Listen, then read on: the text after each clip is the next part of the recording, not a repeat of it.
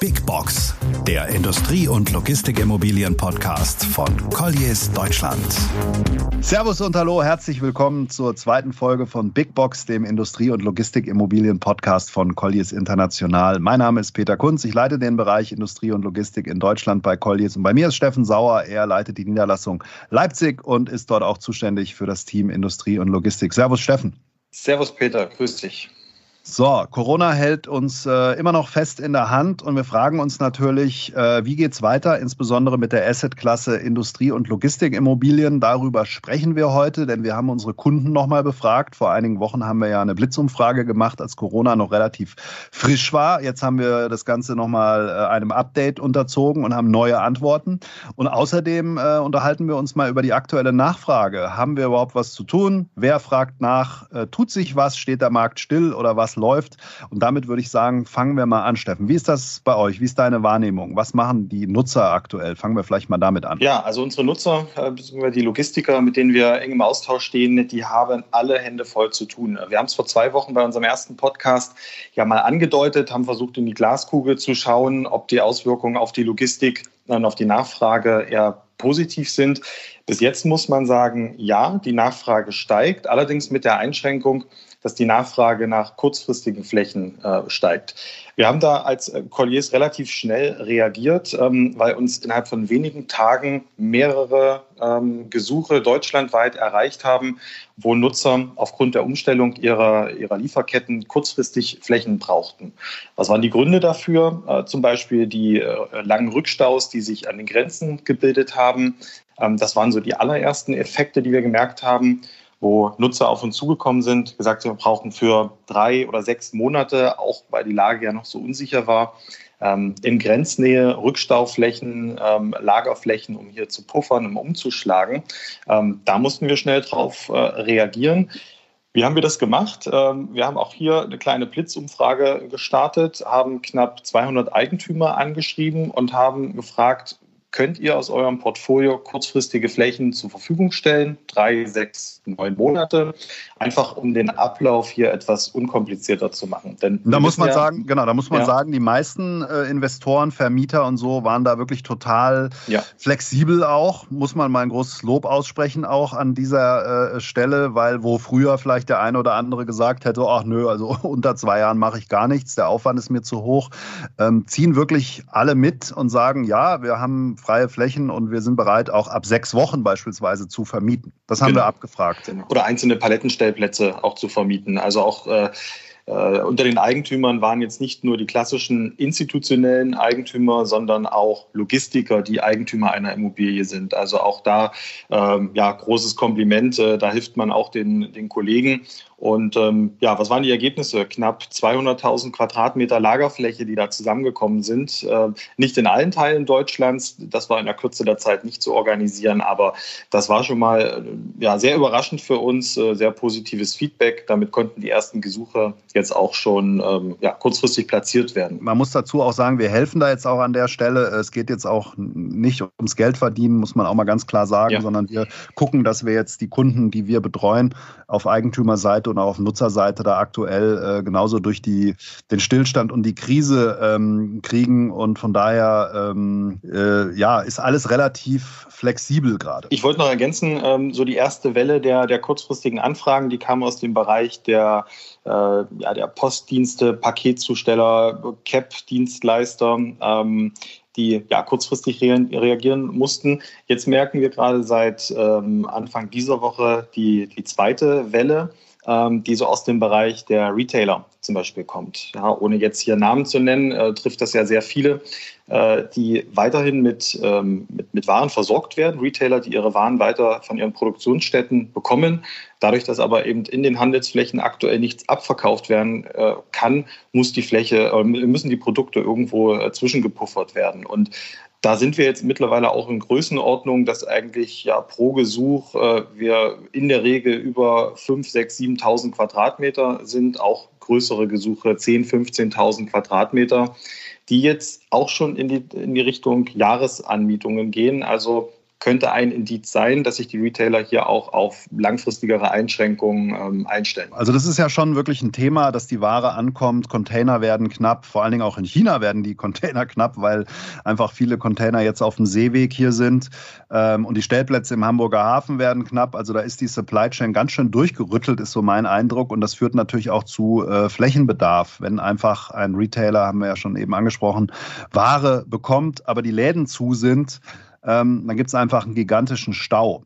Aber wir haben auch Leute, die profitieren davon. Also zum Beispiel äh, die Gaming-Industrie profitiert, weil die Leute einfach zu Hause sind. Sportartikelhersteller profitieren, ähm, Firmen, die Sportgeräte herstellen. Also wir haben ja aus allen Bereichen irgendwelche Kunden und ähm, es gibt auch nicht wenige, die sagen, ja, uns geht's prächtig. IT zum Beispiel auch eine Branche, die im Moment ziemlich äh, profitiert, weil Firmen in die Infrastruktur ähm, investieren.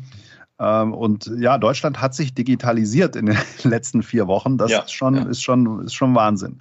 Genau, das ja. betrifft natürlich auch uns als, als Makler, als Immobilienberater. Ähm, wir sind zum Glück jetzt auch nicht ganz hart überrascht worden von der Digitalisierung. Ähm, Colliers ist da ja schon relativ weit. Ähm, wir haben innerhalb von kürzester Zeit jetzt auch alles umgestellt. Besichtigungen oder Objektbesprechungen finden eben digital statt. Äh, dafür haben wir zum Glück die Tools äh, Google Maps, Google Earth, ähm, beziehungsweise natürlich alle Videokonferenzplattformen, ähm, um dem Kunden hier trotzdem äh, ja, kurzfristig auch die, die Möglichkeit zu geben, die Objekte anzuschauen, von außen und von innen.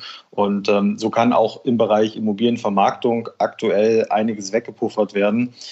Ähm, und der Markt steht jetzt hier nicht komplett still in dem Bereich. Spannend wird es natürlich äh, im Bereich Investment. Ich vergleiche das so ein bisschen mit dem ICE, der von Frankfurt nach Düsseldorf fährt. Der steht halt jetzt gerade bei Limburg Süd und äh, hat einfach einen unplanmäßigen Halt mal zwei Monate lang. Und die Frage ist dann schlichtweg, wann kommt er dann in Düsseldorf an? Und im Investment ist es natürlich so, der Investmenthunger ist ungestillt, aber solche Unsicherheiten im Hinblick auf die wirtschaftliche Lage, die Kaufpreisbindung, das Finanzierungsumfeld, das befördert und befeuert das Ganze jetzt nicht gerade und auch die praktische Umsetzung, angefangen von Notarterminen. Ähm, da sind schon einige Projekte on hold, da kommen wir ja gleich noch drauf, wenn wir dann über unsere Umfrage sprechen. Äh, meine Hoffnung ist aber, dass das einen gewissen Nachholeffekt dann gibt, weil wer jetzt zwei Logistikanlagen nicht kauft, der kauft vielleicht im Herbst dann drei, weil er das Geld natürlich immer noch investieren muss. Die Frage ist dann, ob Kaufpreisvorstellungen und Angebot auch übereinstimmen. Ja, um dein Bild mit dem ICE hier nochmal aufzugreifen, die Investoren sitzen im ICE, haben aktuell auch keine Möglichkeit auszusteigen, muss man auch ehrlicherweise sagen, weil es gibt ja auch keine alternativen äh, Anlageklassen. Es wird sich nicht jeder Investor jetzt den Bereich Wohnen äh, stürzen. Ähm, von daher ist da, glaube ich, eher die Devise abwarten äh, gerade angesagt, zumindest jetzt die, die, die, Feedbacks, die wir bekommen von den Investoren. Äh, vielleicht wird das ein oder andere Objekt, was jetzt in der Hochphase des Marktes auch voll spekulativ gekauft äh, worden wäre, fällt vielleicht jetzt hinten runter, aber gute Lagen bleiben auch äh, weiterhin gute Lagen. Ja, zumal wir ja wirklich mit auch absolut positiven Effekten rechnen. Ähm, aber vielleicht fangen wir mal mit der Umfrage an, dann können wir die ja. Dinge ja im Detail ein bisschen durchsprechen. Also wir haben befragt äh, Kundinnen und Kunden auf Eigentümerseite. Ähm, es haben geantwortet, äh, die Zahl habe ich jetzt gerade nicht greifbar, ehrlich gesagt, steht jetzt hier nicht, aber. Mhm. Ähm, ich glaube, es waren so um die 140, 150. Ja, genau. Also Antworten waren so 150 und die kamen äh, aus verschiedenen Bereichen, Handel, E-Commerce, Herstellung, Produktion, also das ist jetzt so die, die Nutzerseite, Logistik, Transport, dann war natürlich auch Projektentwickler dabei und auch äh, der größte Teil waren auch Investoren. Und die erste Umfrage fand statt am 6. März und die zweite Umfrage jetzt am 5. April. Und von der Größe her haben uns geantwortet hauptsächlich Unternehmen mit unter 50 Mitarbeitern und dann äh, zu gleichen Teilen äh, jeweils ein Viertel ungefähr zwischen 50 und 250 Mitarbeitern und ein Viertel waren ungefähr Unternehmen mit mehr als 250 Mitarbeiterinnen und Mitarbeitern. Und man sieht ganz klar, ähm, der Markt reagiert, denn wir haben gefragt, hat Ihr Unternehmen Vorkehrungen getroffen? Wenn ja, welche sind das? Also im Hinblick auf das Covid-Virus, also beziehungsweise das SARS-CoV-2, so heißt es ja korrekt, Virus. Ähm, und da waren keine Maßnahmen, die häufigste äh, Aussage noch im März, nämlich 24 Nutzer haben gesagt, keine Auswirkungen, keine Maßnahmen. Das sind jetzt logischerweise nur noch sechs. Genau, also da merken wir den größten ähm, ja, den größten Impact. Äh, klar, da kann sich kein Unternehmen jetzt äh, noch vor Maßnahmen, ähm, ja, kann sich davor bewahren. Jeder muss reagieren. Ähm, man sieht auch die, die Veränderungen im Bereich ähm, der Nutzer, die gesagt haben, es haben Umstrukturierungen von Projekten und Prozessen stattgefunden. Das waren im März äh, nur elf äh, Befragungsteilnehmer, sind jetzt mittlerweile 34. Also auch hier ähm, deutlicher, deutlicher Zuwachs. Ja. Im mhm. Bereich vorsorgliche Vorkehrungen kaum Veränderungen. Also das ist nur marginal angestiegen von 73 auf 79 Teilnehmer. Ähm, wahrscheinlich auch ja, der Tatsache begründet, dass einfach jedes Unternehmen, man kommt nicht dran vorbei, jeder muss vorsorgliche Vorkehrungen treffen. Mhm. Und wenn man sich anguckt, Projekte eingestellt, das ist natürlich ziemlich nach oben geschnellt. Das waren im März nur zwei Teilnehmer, die gesagt haben, ja, bei uns wurden Projekte eingestellt. Jetzt sind es doch schon 16. Und die nächste Frage war dann auch gleich, ob es im Unternehmen Einschränkungen gibt. Und mittlerweile kann man ganz klar sagen, es melden nur noch 10 Prozent der Befragten, dass sie trotz des Corona-Trubels keinerlei Einschränkungen haben in ihren Geschäftsaktivitäten. Und ähm, ja, zum Zeitpunkt der Blitzumfrage vor den drastischen Maßnahmen der Bundesregierung waren die Unternehmen aus dem Bereich Transport und Logistik mit 15 Prozent die ersten, die spürbare Einschränkungen im Waren- und im Lieferverkehr wahrgenommen haben. Aber gucken wir uns mal die Ergebnisse im Detail an. Gibt es Einschränkungen in Ihren Unternehmen? So, und wenn wir uns im Detail anschauen, äh, wie die Teilnehmer geantwortet haben, dann habe ich eben schon gesagt, 10 Prozent gesagt, keine Einschränkungen.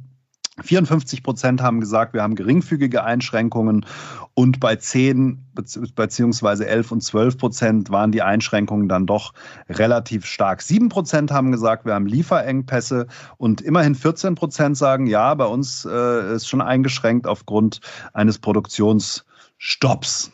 Ja. Und aber genau. finde ich auch beachtlich, vielleicht hier als Ergänzung, Peter, dass eigentlich ja, knapp die Hälfte der Befragungsteilnehmer äh, die Gesamtsituation immer noch anscheinend relativ neutral einschätzt und mit geringfügigen Einschränkungen hier nur zu kämpfen hat. Also genau, wenn man bedenkt, wie, wie, viele Unternehmen betroffen sind. Mhm. Ja, wir haben 64 Prozent, die sagen, nö, wir haben überhaupt keine Einschränkungen oder nur geringfügige.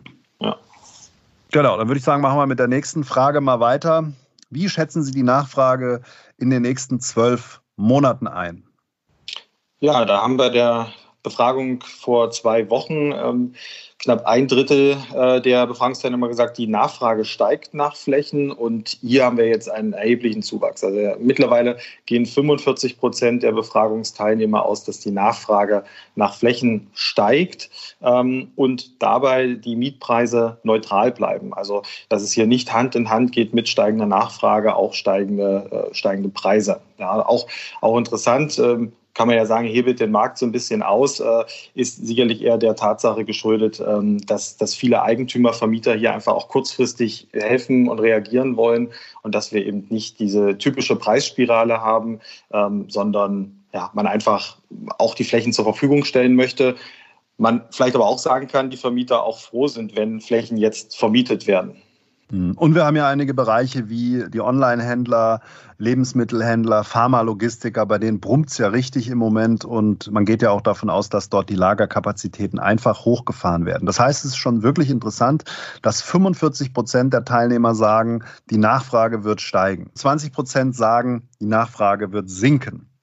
Und wir haben dann weiter gefragt, wie schätzen Sie denn die Entwicklung der Mietpreise ein für die Logistik- und Industrieflächen in den nächsten zwölf Monaten? Und da äh, war es auch so, dass die im März 61 Prozent gesagt haben, es bleibt stabil. Das ist jetzt im April auch noch so. Allerdings glauben jetzt sogar mehr Leute, dass die Mietpreise sinken werden. Das müsste ja dann wieder darauf hindeuten, dass man, das ist, korreliert eigentlich nicht zu der höheren Nachfrage. Genau, ich glaube, hier schwingt die Unsicherheit einfach mit. Ähm, vor zwei Monaten, drei Monaten ist man äh, in einem funktionierenden Markt von permanent steigenden Mietpreisen oder zumindest sukzessiv steigenden Mietpreisen ausgegangen. Ähm, aktuell, äh, glaube ich, ist die Lage einfach zu unsicher, um jetzt hier auch die Prognose für die nächsten Monate, in dem Fall zwölf Monate, äh, zu treffen. Aber sagt, spiegelt sich auch das wieder, was wir am Markt jeden Tag äh, äh, erkennen. Trotz größerer Nachfrage ähm, bleiben die Mietpreise eigentlich auf dem äh, ja, Vorkrisenniveau. Mhm. Und damit hängt natürlich auch zusammen, wird es denn ein Umdenken geben, was die Beziehungen zu China hinsichtlich der Importe und der Lagerhaltung in der EU angeht? Und äh, da gaben bei der ersten Anfrage äh, oder der ersten Umfrage 21 Prozent an, dass sie äh, ein Umdenken erwarten. Und jetzt einige Wochen später sind es doppelt so viele. Also von 21 Prozent auf 42 Prozent. 42 Prozent der Teilnehmer sagen, ja, da wird es ein Umdenken geben. Und insgesamt gehen 87 Prozent der Befragten von einem Umdenken bei der Importsituation aus. Auch in der Politik hat sich ja die Meinung in den letzten Tagen äh, verstärkt abgezeichnet. Kommen wir zur Frage 8. Ähm, hier haben wir gefragt, äh, was sind die Folgen oder ja, was sind erwartbare Folgen für die Logistikbranche und auch hier erwartbarerweise ähm, mittlerweile 66 Prozent äh, der Teilnehmer, die sagen, es wird Umstrukturierung in der Supply Chain geben. Ja, das knüpft natürlich an die vorherige Frage an. Ähm, Tendenziell wird es wahrscheinlich äh, mehr Regionalliga geben oder zumindest in Europa mehr Lagerfläche, um solche künftigen Situationen auch äh, ja, besser, besser zu puffern. Wir können nur hoffen, dass es dabei dann auch, äh, wenn wir aus der Krise sind, bleibt, dass man dann nicht zugunsten von Kostenersparnisgründen vielleicht doch wieder auf die, ja, in den Vorkrisenmodus zurückfällt. Aber ähm, ist es ja erstmal für uns als, äh, als Land oder auch für Europa ähm, ganz äh, ganz gute Aussichten. Hm. Dieses Meinungsbild, ist es denn auch das, was sich abzeichnet, wenn du mit Kunden sprichst? Im Großen und Ganzen ja. Also man muss vorweg sagen, dass äh, alle Kunden eigentlich nur auf Sicht fahren. Das heißt, es gibt kurzfristig Probleme zu lösen. Ähm, das sind entweder äh, Lagerengpässe, zu wenig äh, Flächen, die man jetzt gerade hat. Da muss man darauf reagieren.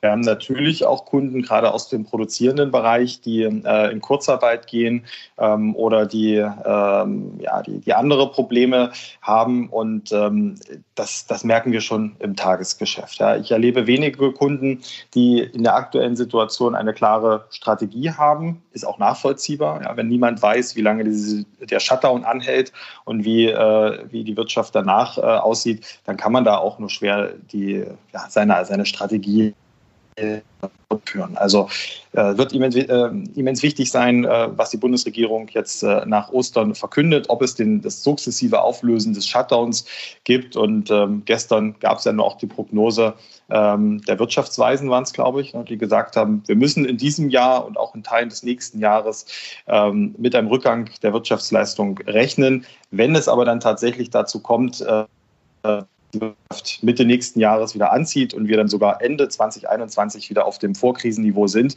kann man, glaube ich, sagen, dann wäre Deutschland mit einem blauen Auge davongekommen. Mhm. Na gut, der Unterschied ist, es ist ja keine, noch keine Systemkrise im Sinne von Bankenkrise oder anderen Dingen, äh, muss man hoffen, dass es nicht dazu kommt, sondern es ist in Anführungszeichen, so schlimm das ist, nur ein Virus, der auch dann mit einem Impfstoff irgendwann mal aus der Welt ist. Und ähm, ja, niemand weiß es. Ich persönlich vermute, aber das ist jetzt wirklich nur die Meinung Peter Kunz, ich vermute, dass man nach den Osterferien anfangen wird, das wird die Bundesregierung jetzt vor Ostern vermutlich nicht verkünden, damit die Leute nicht nicht alle Ostern feiern, als gäbe es keinen Morgen mehr. Äh, ich vermute, dann nach den Osterferien wird das Ganze langsam wieder hochgefahren, weil irgendwann, äh, also erstens haben wir es gut gemanagt im Gesundheitssystem und offensichtlich sehr viel getestet, denn die Todesfälle in Deutschland und auch die Krankenhaussituation ist ja noch relativ entspannt aber auch ich bin natürlich kein Virologe und kein Arzt, kann das nur mir aus den Medien auch so zusammenreimen. Aber wenn man die Aussagen der Politiker so interpretiert, ich gehe davon aus, dass nach den Osterferien es langsam wieder eine Rückkehr gibt ins normale Leben, auch wenn wir noch lange auf die Bundesliga mit Zuschauern verzichten müssen. Und vermutlich, genau. auch auf die, und vermutlich auch auf die Expo Real. Gehe ich persönlich auch davon aus. Denn die Aussage gab es ja, glaube ich, aus Richtung Expo. Man entscheidet dann analog zum Oktoberfest. Und äh, also ich kann mir kein Oktoberfest 2020 vorstellen, persönlich. Ja, halte ich auch für schwierig. Äh, vielleicht noch ein Satz dazu, was wir aktuell schon merken und was jetzt auch der Trend für die nächsten Monate sein könnte. Ähm, wenn man sich mal die, die Klassifizierung der Gesuche anguckt, dann haben wir ganz grob ja strategische Gesuche, die schon vor einer gewissen Zeit angeschoben wurden, die auch wichtig sind für das Wachstum ähm, einer Firma. Da haben wir aktuell das Gefühl, nicht das Gefühl, sondern die Erfahrung gemacht, an diesen Gesuchen, an diesen Projekten hält man fest. Das sind zum Beispiel in der Region Mitteldeutschland Ausschreibungen von ähm, Automobilherstellern, die in den Bereich Elektro äh, Elektromobilität gehen. Also an diesen langfristigen Trends wird sich auch äh, kurzfristig nichts ändern. Das heißt, da wird der Flächenbedarf auch weiter hoch sein. Aber Unternehmen, die jetzt vielleicht vor der Krise vorhatten, geringfügig ihre Flächen zu erweitern oder ähm, ja, Veränderungen vorzunehmen, die jetzt keine wahnsinnige Auswirkungen auf, auf das Unternehmen haben, die werden diese Projekte wahrscheinlich tendenziell ähm, ja, zurückfahren. Das, das merken wir jetzt schon. Kleinere Flächengesuche wurden äh, eingestampft, aber große systemrelevante oder produktionsrelevante Gesuche, Umsiedlungen, Standortverlagerungen, da wird man äh, meiner Meinung nach auch dran festhalten. Es gibt ja auch nicht wenige in der Branche, die sagen, so eine gewisse Bereinigung tut auch mal ganz gut, weil es war natürlich auch in den Monaten vor Corona, war der Markt natürlich auch extrem heiß was Grundstückspreise, was äh, Nachfrage, Engpässe, Engpässe von Flächen, Flächenverfügbarkeiten betroffen hat. Ähm, bei allen negativen Folgen, die diese Geschichte jetzt hier hat, denn viele Menschen verlieren da viel Geld und auch den Job und Zweifel auch äh, haben sie gesundheitliche Einbußen. Bitte nicht falsch verstehen, aber was jetzt I&L betrifft, und darum geht es ja hier in dem Podcast, ähm, ist so eine gewisse Abkühlung auf ein ja, Normalmaß wieder runter vielleicht auch gar nicht verkehrt im Sinne von nachhaltiger Marktaktivität. Aber es ist trotzdem interessant, die größte Krise, die es eigentlich so gab und die schnellste und äh, trotzdem ist im Bereich I&L eigentlich noch eine gehörige Portion Optimismus vorhanden. Genau, so ist es. Hoffen wir, dass es im nächsten Monat auch noch so ist, dass wir hier keine anderen Zahlen, äh, keine negativeren Zahlen dann interpretieren müssen, sondern dass wir dann sagen können, ähm, jetzt gibt es auch einen Fahrplan, jetzt kann sich die Wirtschaft darauf einstellen, denn das ist ja das, das eigentlich, die eigentliche Schwierigkeit. Aktuell keiner weiß, wie lange die Situation anhält, also kann man auch nicht darauf reagieren. Hoffen wir, dass es nach Ostern da etwas mehr Klarheit gibt und die Wirtschaft dann sukzessive wieder hochgefahren wird. Das war's von uns für heute. Wir melden uns wieder, wenn es Neuigkeiten gibt. Äh, dann in Zukunft auch äh, abseits des Themas Corona. Wie gesagt, hier im Podcast geht es einfach auch mal um Regionen, verschiedene Marktgebiete in Deutschland, besondere Projekte, besondere Kunden. Doch im Moment haben wir natürlich Corona als Thema Nummer eins. Ähm, von daher ging es jetzt heute nochmal darum. In diesem Sinne, ja, wir würden uns freuen, ähm, wenn Sie, wenn ihr uns äh, abonniert ähm, auf Folgen drückt und dann verpasst ihr auch keine neue Folge. Und äh, damit sagen wir Tschüss für heute. In diesem Sinne, bis bald mal wieder. Danke fürs Zuhören. Big Box, der Industrie- und Logistikimmobilien-Podcast von Colliers Deutschland.